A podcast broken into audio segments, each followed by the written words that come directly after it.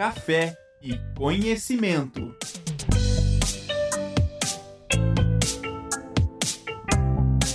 Olá, sejam bem-vindos a mais um programa Café e Conhecimento, uma parceria entre a Rádio Ninter e a Escola de Gestão Pública, Política, Jurídica e Segurança. Nosso tema de hoje é Conexão Jurídica, explorando o mundo do direito em Portugal. Para isso, nós temos uma convidada especial, que é brasileira, mas reside lá em Portugal já há 12 anos, a professora a doutora Bárbara Barbizani. Ela é advogada e consultora jurídica, é doutoranda em Ciências Jurídicos Civis na Faculdade de Direito da Universidade de Lisboa, é mestre também em Ciências Jurídicas e Laborais, especialista avançada em Direito Comercial e do Trabalho pela Faculdade de Direito da Universidade de Lisboa. Eu li só uma parte do teu currículo, porque ele é muito extenso, e quero agradecer também em nome da professora Daniela Assad, né, que nos indicou aqui, uh, e eu quero agradecer a tua, a tua presença e por ter aceitado o nosso convite para participar do programa aqui hoje. Seja muito bem-vinda. Obrigada, eu que agradeço a oportunidade, é, agradeço a professora Daniela também, uma grande amiga, e a você, professora Daniele Polatti, também pela oportunidade de estar aqui participando e trazendo um pouquinho da, da minha experiência, da minha humilde experiência aqui, é, né, aqui em terra portuguesa, né? que legal. Então, né, como eu falei para vocês, a a doutora Bárbara ela, ela, é brasileira, mas reside já há muitos anos em Portugal. E a nossa ideia hoje é falar tanto sobre algumas questões de legislação relacionadas ao direito comparado. A gente sabe que o direito português e brasileiro são muito similares em alguns aspectos. Né? Mas também a gente quer trazer alguns insights sobre vida, carreira ali em Portugal, nós temos aqui na, na escola jurídica não apenas alunos de direito, mas alunos de outros cursos relacionados aí à gestão pública, administração pública, eh, gestão de serviços jurídicos notariais, perícia, mediação, conciliação e arbitragem. E eu queria trazer uma abordagem geral assim sobre carreira dentro dessas áreas, também para quem tem esse desejo de talvez sair do Brasil, explorar novos ares, né, de repente em terras portuguesas. Então, eu queria começar, é, doutora, te perguntando como que foi a tua transição de advogada aqui no Brasil para advogada em Portugal. É, quais são as principais diferenças e quais foram os desafios que você enfrentou nessa transição? Então, em primeiro lugar, eu quero pedir desculpa se der uma falhada aqui, porque eu, aqui está começando o outono, hoje choveu muito e assim a Wi-Fi está tá um pouco instável. Mas eu acho que a principal dificuldade, os principais desafios são os desafios culturais. Então, eu digo a todo mundo que quer vir para Portugal, às vezes as pessoas falam, ah, como é que é morar aí? As pessoas vêm fazer turismo, ficam apaixonadas, é, às vezes fazem um curso aqui, né? É, uma pós-graduação, ou mesmo um intercâmbio, e, e, querem morar. E eu digo sempre para as pessoas que a maior dificuldade ela não é a nível profissional em si, a nível técnico, é uma dificuldade cultural mesmo. Porque, embora a língua seja a mesma, a linguagem é muito diferente, é, e, e, há uma série de, de questões culturais que é preciso estar ciente, né, quando se muda de país. E, e, eu costumo dizer que quem muda, quem chega, é que tem que se adaptar, e não o contrário. Então, eu acho que quando uma pessoa pensa em ter uma carreira fora do, do seu país, deve, em primeiro lugar, estudar muito bem a história, a cultura desse país, entender quais são os hábitos, né? Os hábitos alimentares, os hábitos religiosos, é, enfim, tudo para que a adaptação seja muito mais simples. Porque nós somos seres humanos, não é? Muitas vezes as pessoas vêm com família, então trazem os filhos para estudar, para frequentar uma escola, e sem ter uma vida é, familiar e pessoal estabilizada, a vida profissional vai ser muito mais complicada, né? De estabilizar, vamos dizer assim. A minha experiência, é, eu vim para Portugal a primeira vez em 2009 para fazer intercâmbio durante a faculdade. Então, eu estudava direito e vim ter uma experiência de intercâmbio na época na Faculdade de Direito da Universidade Clássica de Lisboa, que é uma faculdade maravilhosa, super tradicional, fundada em 1913 e que eu fiquei completamente apaixonada. É, nós tínhamos aula com vários professores que são muito famosos, Jorge Miranda, Marcelo Rebelo de Souza, que agora é o presidente da República Portuguesa. Então, é um ambiente muito politizado, um ambiente de muita exigência acadêmica, e eu fiquei absolutamente fascinada já na altura do intercâmbio. Voltei para o Brasil para terminar a faculdade e logo que terminei a faculdade, vim para cá definitivamente, para fazer o mestrado. Então, eu digo que a minha experiência profissional, a minha carreira como advogada foi construída em Portugal.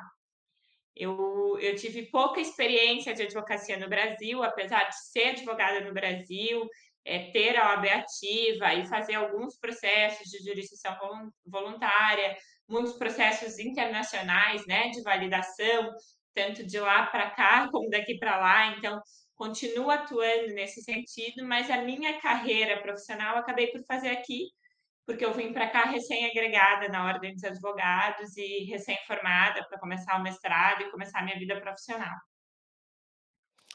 Que legal. Aproveitando aqui, nós temos a presença do Danilo Silva, nosso aluno de Serviços Jurídicos do Polo de Guarulhos, nos acompanhando aqui no chat. Seja muito bem-vindo.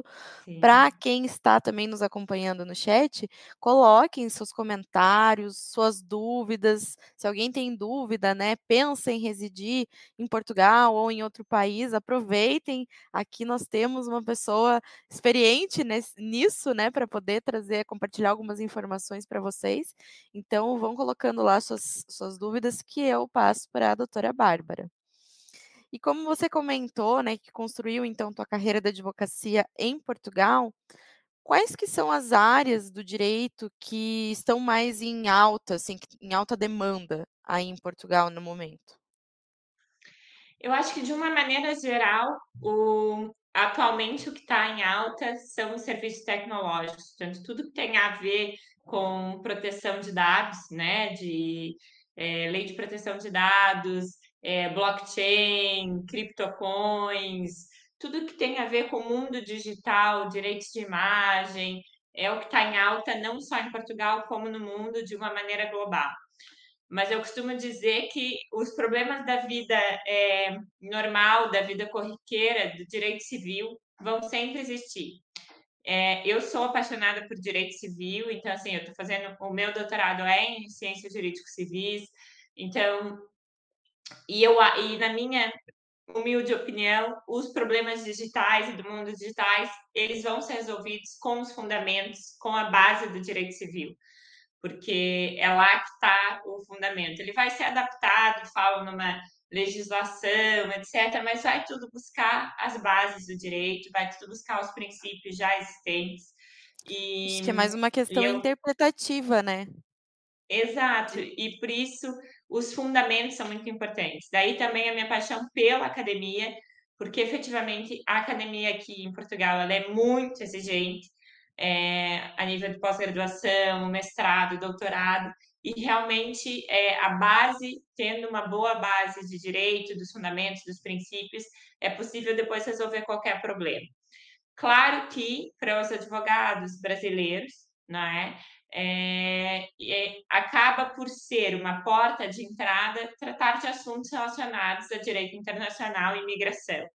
Então, isso acaba naturalmente, é, é, é, uma área em que eu atuo, em que atuei muito como cidadania portuguesa, então, todos os processos que envolvam direito à nacionalidade, eh, né, nacionalidade portuguesa, que no Brasil nós tratamos por cidadania, é, os vistos também, então, todas as pessoas que querem vir morar para Portugal, os vistos de aposentado, visto de nômade digital, visto de agrupamento familiar, é, né, todas as pessoas que querem morar na Europa. E depois, Portugal tem uma grande facilidade para todos os brasileiros, que é a questão linguística. Né? Então, é claro que, apesar das diferenças culturais, é tudo muito mais simples do que em outros países da União Europeia.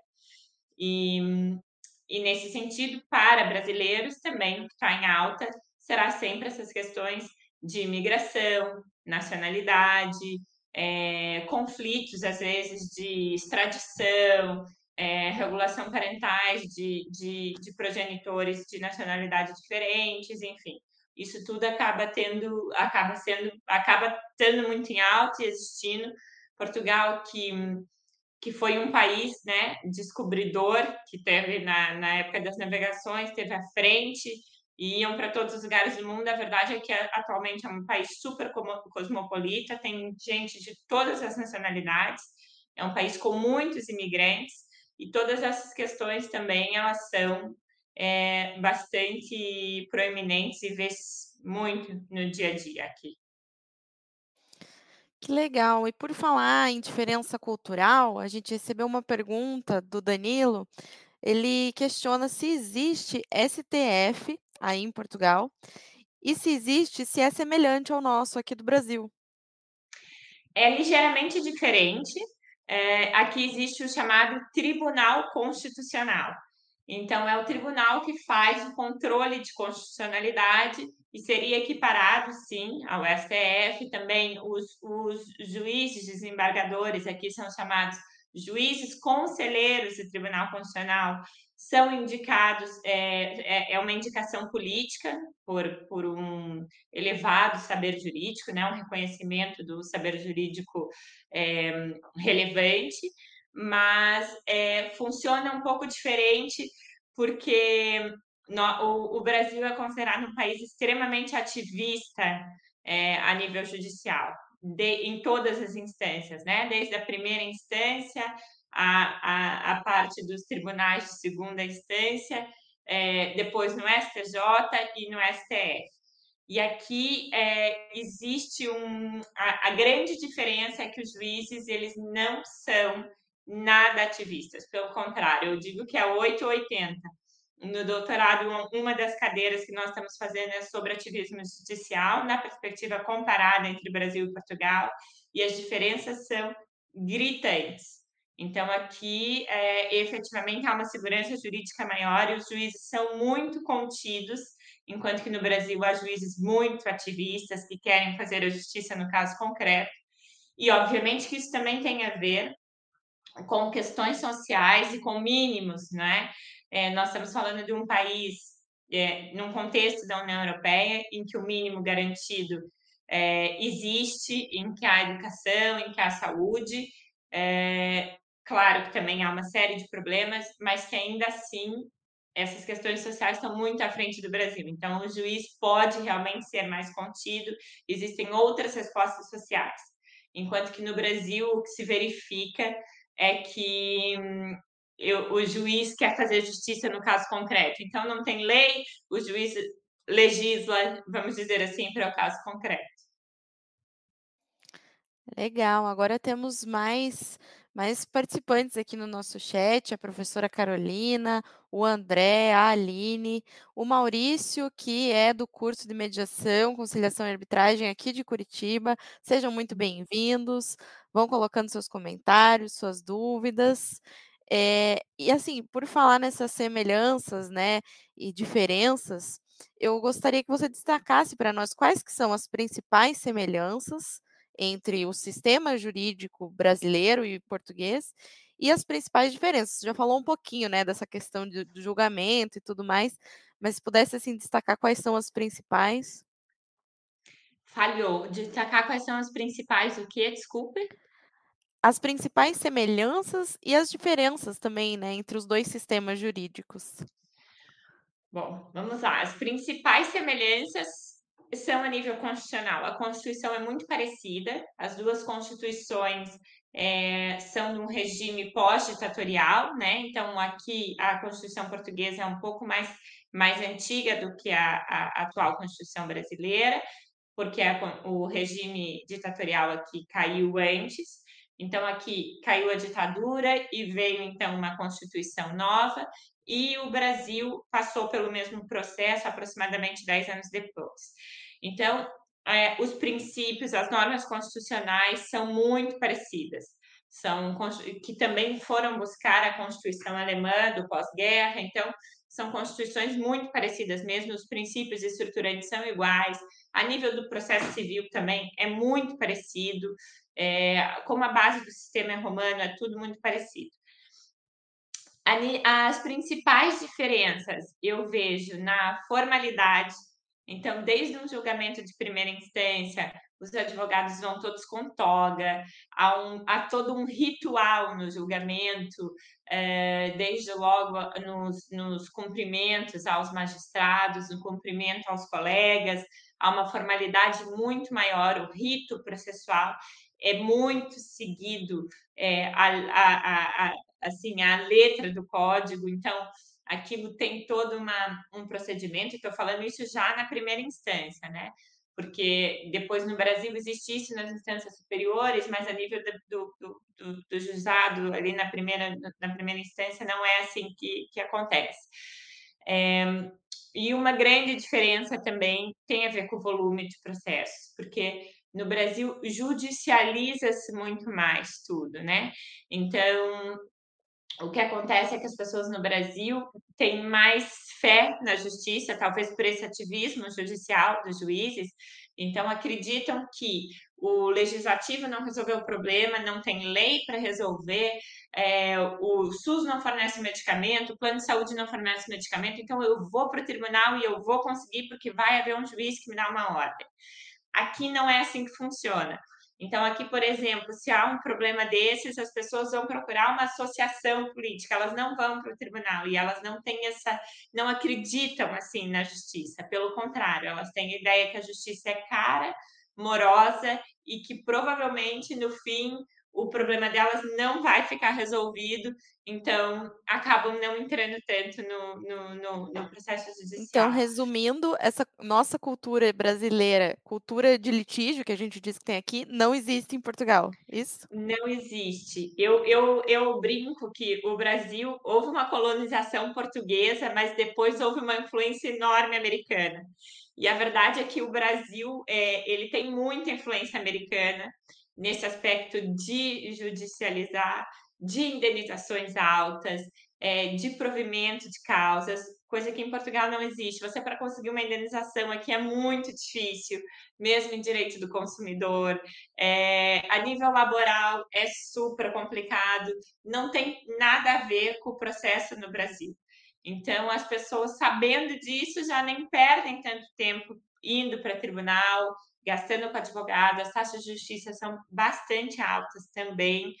Então, é, é, é diferente. Esse aspecto é bastante, é bastante significativa a diferença, porque há uma influência enorme, na minha opinião, americana, assim como no sistema político, porque o sistema político brasileiro também vai misturar o sistema americano com, e, e o sistema europeu, né? Então, é ali um mix, e, e, e isso se verifica também no, nos processos judiciais é interessante que você falou assim, ah, eles não confiam que a decisão do judiciário vai ser a melhor. E Não aqui é justamente o oposto. As pessoas elas confiam, elas têm um excesso de confiança, né? E É. eu, eu acho assim que a gente até se encaminha aqui no Brasil para melhorar isso. Eu sou uma entusiasta dos métodos autocompositivos, de mediação, da conciliação. Inclusive, a gente tem aqui o curso né, de mediação da Uninter. E eu acho que a gente se encaminha para uma mudança dessa cultura, mas a gente tem isso muito enraizado e é interessante olhar sob essa perspectiva de que nós somos colonizados por um país colonizado por Portugal, mas temos influência americana, né? Realmente é uma perspectiva Exato. bem interessante. Exato. Mas aqui também está, também talvez por essa falta de credibilidade do judiciário, a verdade é que agora, sobretudo em problemas de direito de família eh, e de consumidor, está crescendo também ah, o incentivo à resolução alternativa de litígios, mediante a, a mediação, a arbitragem. Então, está crescendo, está sendo cada vez mais incentivado. E eu também sou uma entusiasta, porque acho que é, o processo judicial ele ele acaba por muitas vezes ser prejudicial para as partes, né? Acaba por, por significar um gasto enorme, um desgaste psicológico, e muitas vezes as partes que podiam ali compor um litígio de uma maneira mais equilibrada, com a presença de um mediador isento, acabam por passar anos discutindo uma questão, gastando muito mais e muito provavelmente a decisão vai ser insatisfatória, né? É, então, eu, eu também sou uma entusiasta e aqui está crescendo também esse, esse sistema de mediação. E aqui também existe, a exemplo do Brasil, claro, quando começa o, quando começa o processo judicial, há sempre uma audiência de tentativa de conciliação das partes, mesmo no processo é judicial. obrigatória? Obrigatória, sim, há sempre uma audiência prévia, que pode o juiz, no âmbito dos poderes processuais, ele pode dispensar, mas normalmente realiza. É, mas, novamente, o juiz aqui não é tão ativista como o juiz brasileiro. Então, ele pergunta, ele, ele concede aos advogados um tempo para fazer o, o, o, acordo, mas não insiste muito naquele acordo, ele não busca de fato ali um acordo é, é, de uma forma tão vincada como no Brasil. Legal, nós recebemos diversos comentários aqui no chat e uma pergunta. Então, vou começar pelos comentários. A professora Tânia, que está participando aqui conosco, ela diz que é interessante como a visão das ações adequadas e do, do judiciário são diferentes em cada país e em cada cultura, né? Realmente. Uhum. Aí também temos a professora Talita nos acompanhando, professora Manon, a professora Daniela Assad colocou aqui que você é uma excelente advogada. Ah, obrigada. Temos o comentário do Maurício, que é nosso aluno aqui do curso de mediação. Ele diz o seguinte: precisamos trabalhar pela maior acessibilidade à justiça de fato e não a simples judicialização da causa. É o que a, aqui no Brasil a gente vem tentando desde a resolução né, número 125 de 2010 do CNJ, mas a gente tem um caminho longo a percorrer para alcançar essa questão aí, né, da justiça de fato. Depois ele complementa: a justiça deve permanecer no seu lugar de fato. É verdade, Sim. Maurício. É, Bom, nós temos uma pergunta que agora foge um pouquinho do tema, a gente acabou começando a falar aqui de métodos autocompositivos, né?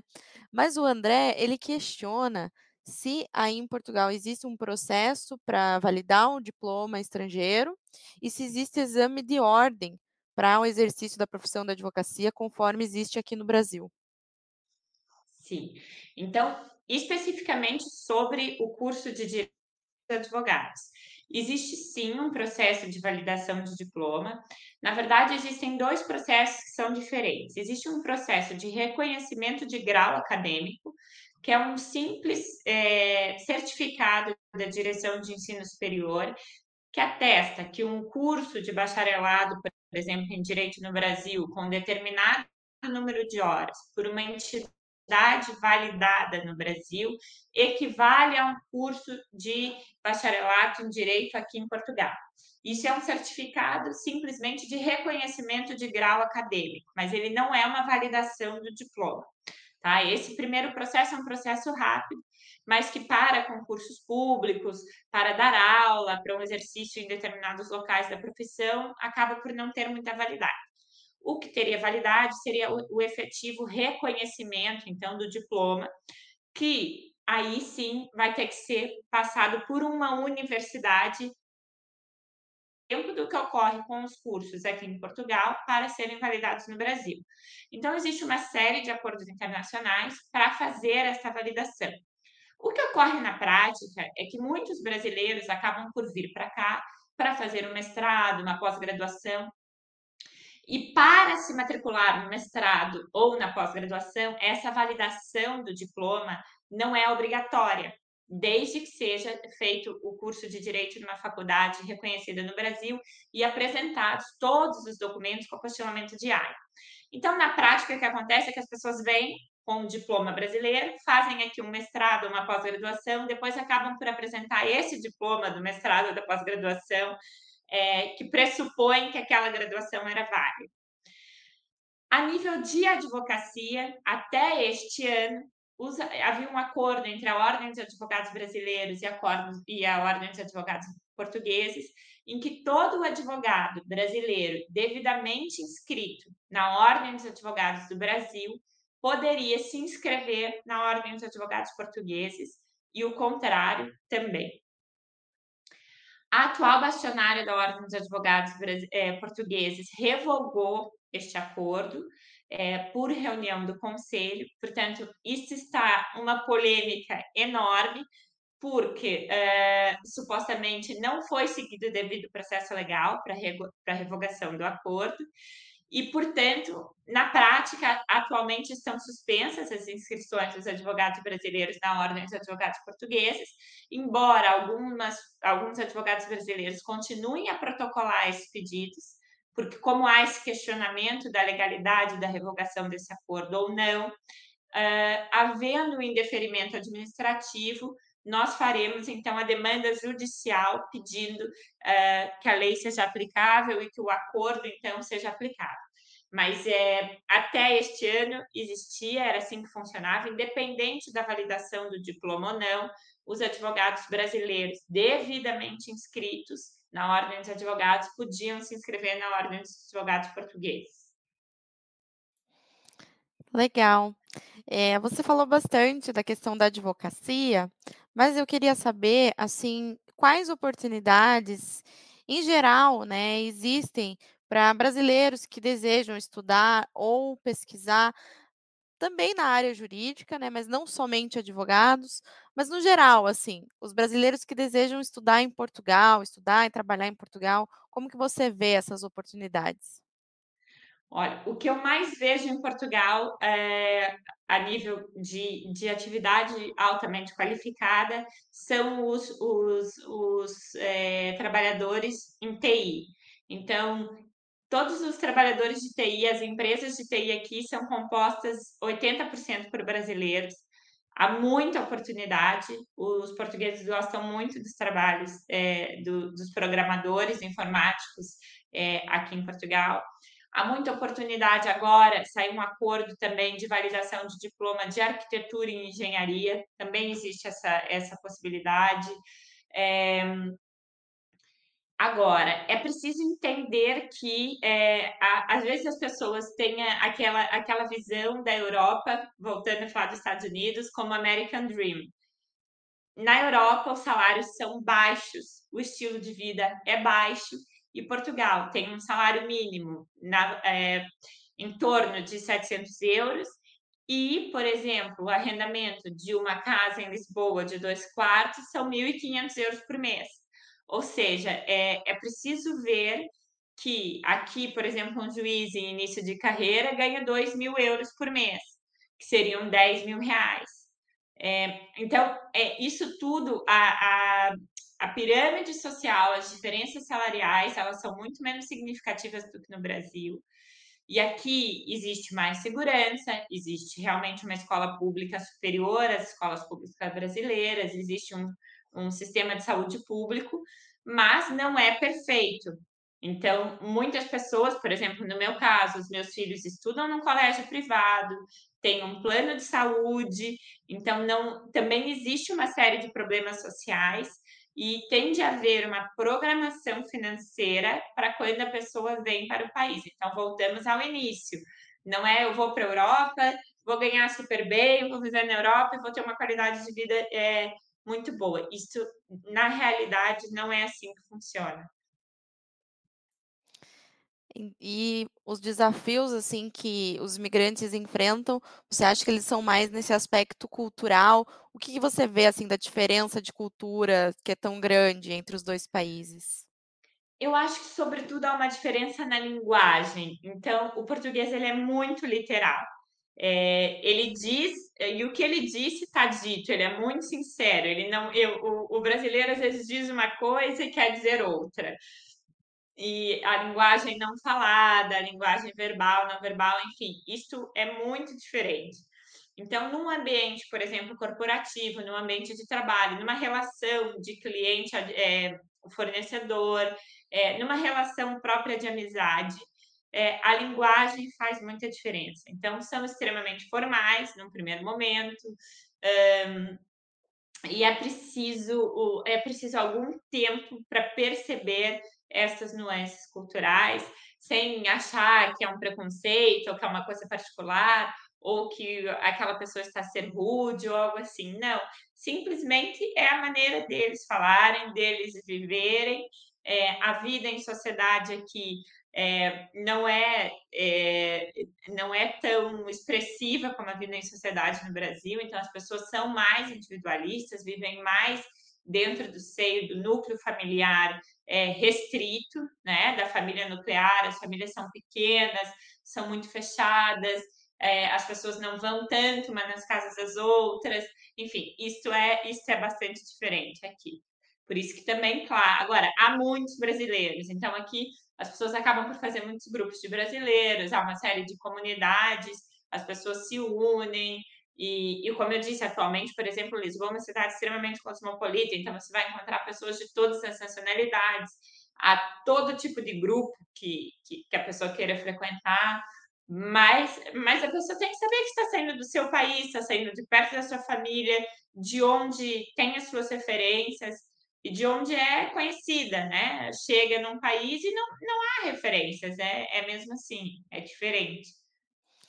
É, a gente é, é um costume que a gente tem aqui no Brasil, né? Desse acolhimento, de abraçar e tudo mais. E eu imagino que, que essa questão seja um pouco diferente realmente nos países europeus, né? Então a gente Sim. sai um pouco dessa, desse conforto nosso aqui. Exato. Mas a gente tem mais um comentário do Maurício ainda falando de, de autocomposição, né? Ele diz que a conciliação, a mediação e a arbitragem deveriam ter mais visibilidade para que a sociedade tenha ciência dessa opção jurídica. Eu concordo. Sim. Eu acho que o caminho é conscientização social mesmo, porque aqui no Brasil eu vejo que as pessoas, elas, eh, logo de cara, elas querem buscar o poder judiciário. Elas vêm procurar advogado, por exemplo, ah, eu posso processar, cabe dano moral, já, já vem né, com, esse, com esse tipo de questionamento.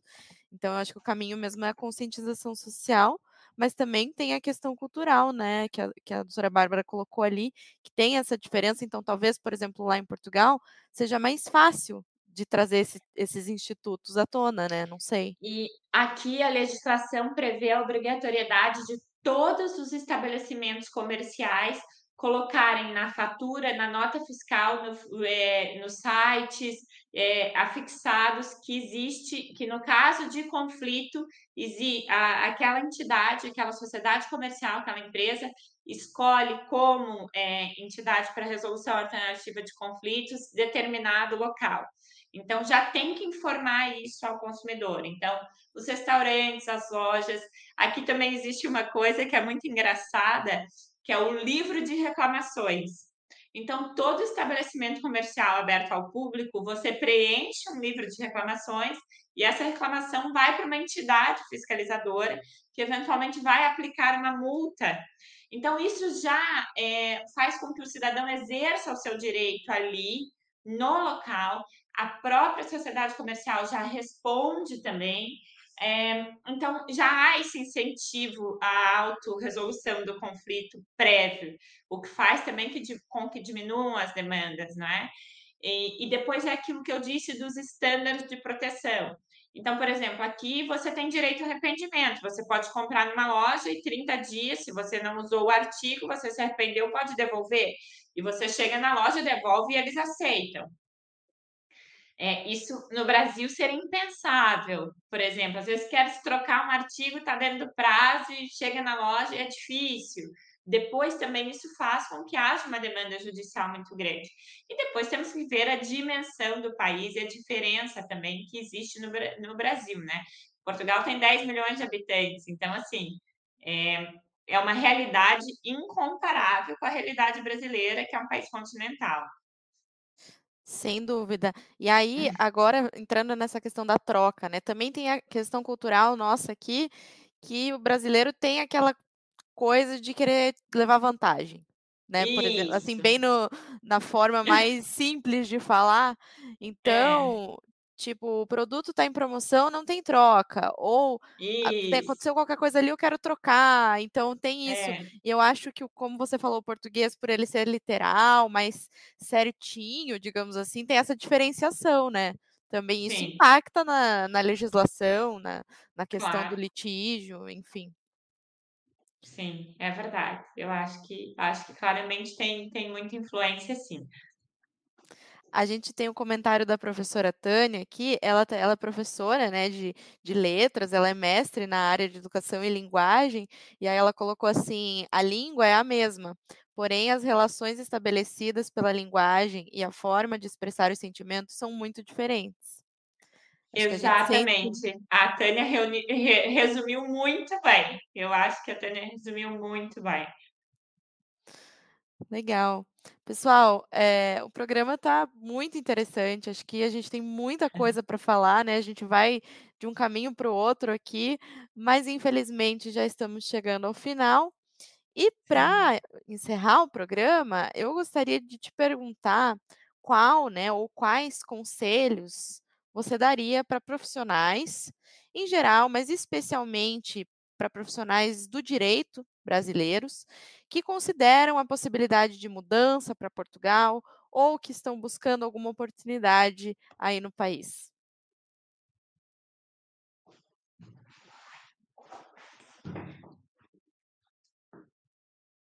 Será que meu áudio travou?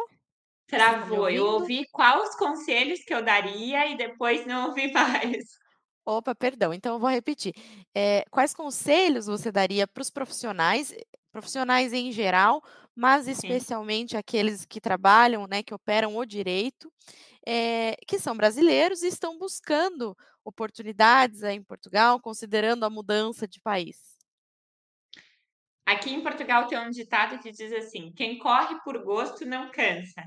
Então, procurar saber aquilo que você gosta realmente de fazer qual é o seu propósito de vida, qual é, se você é advogado, qual é a área que você realmente se realiza, o que que você faz com gosto, onde que você se sente realizado, porque certamente vai dar certo, certamente as pessoas vão notar essa alegria, essa motivação no trabalho e vão perceber que que vale a pena contratar o seu serviço e que é uma diferenciação e uma dedicação e estudo, estudar, ler, é, se interessar, ver jurisprudência, procurar soluções alternativas, soluções inovadoras e, e continuar acreditando na justiça. Porque se nós, nós, operadores do direito, deixarmos de acreditar que a justiça existe e que no fim do processo não vai dar certo e que vai haver problemas, realmente a justiça vai acabar. Então, eu acho que temos que continuar acreditando na justiça, temos que continuar lutando por ela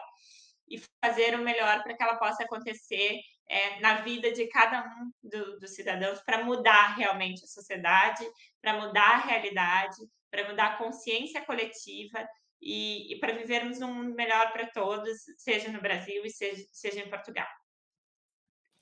Perfeito, doutora Bárbara, muito obrigada. Temos vários elogios aqui no chat, os alunos que nos acompanharam, professores também agradecendo pelas informações, pelo programa. Eu acabei esquecendo de falar no início, mas quero dizer para vocês que curtam aqui o vídeo, se inscrevam no canal da Rádio Ninter, se vocês ainda não se inscreveram, compartilhem esse vídeo com seus colegas, com seus amigos que não puderam assistir, porque ele fica gravado para assistir depois.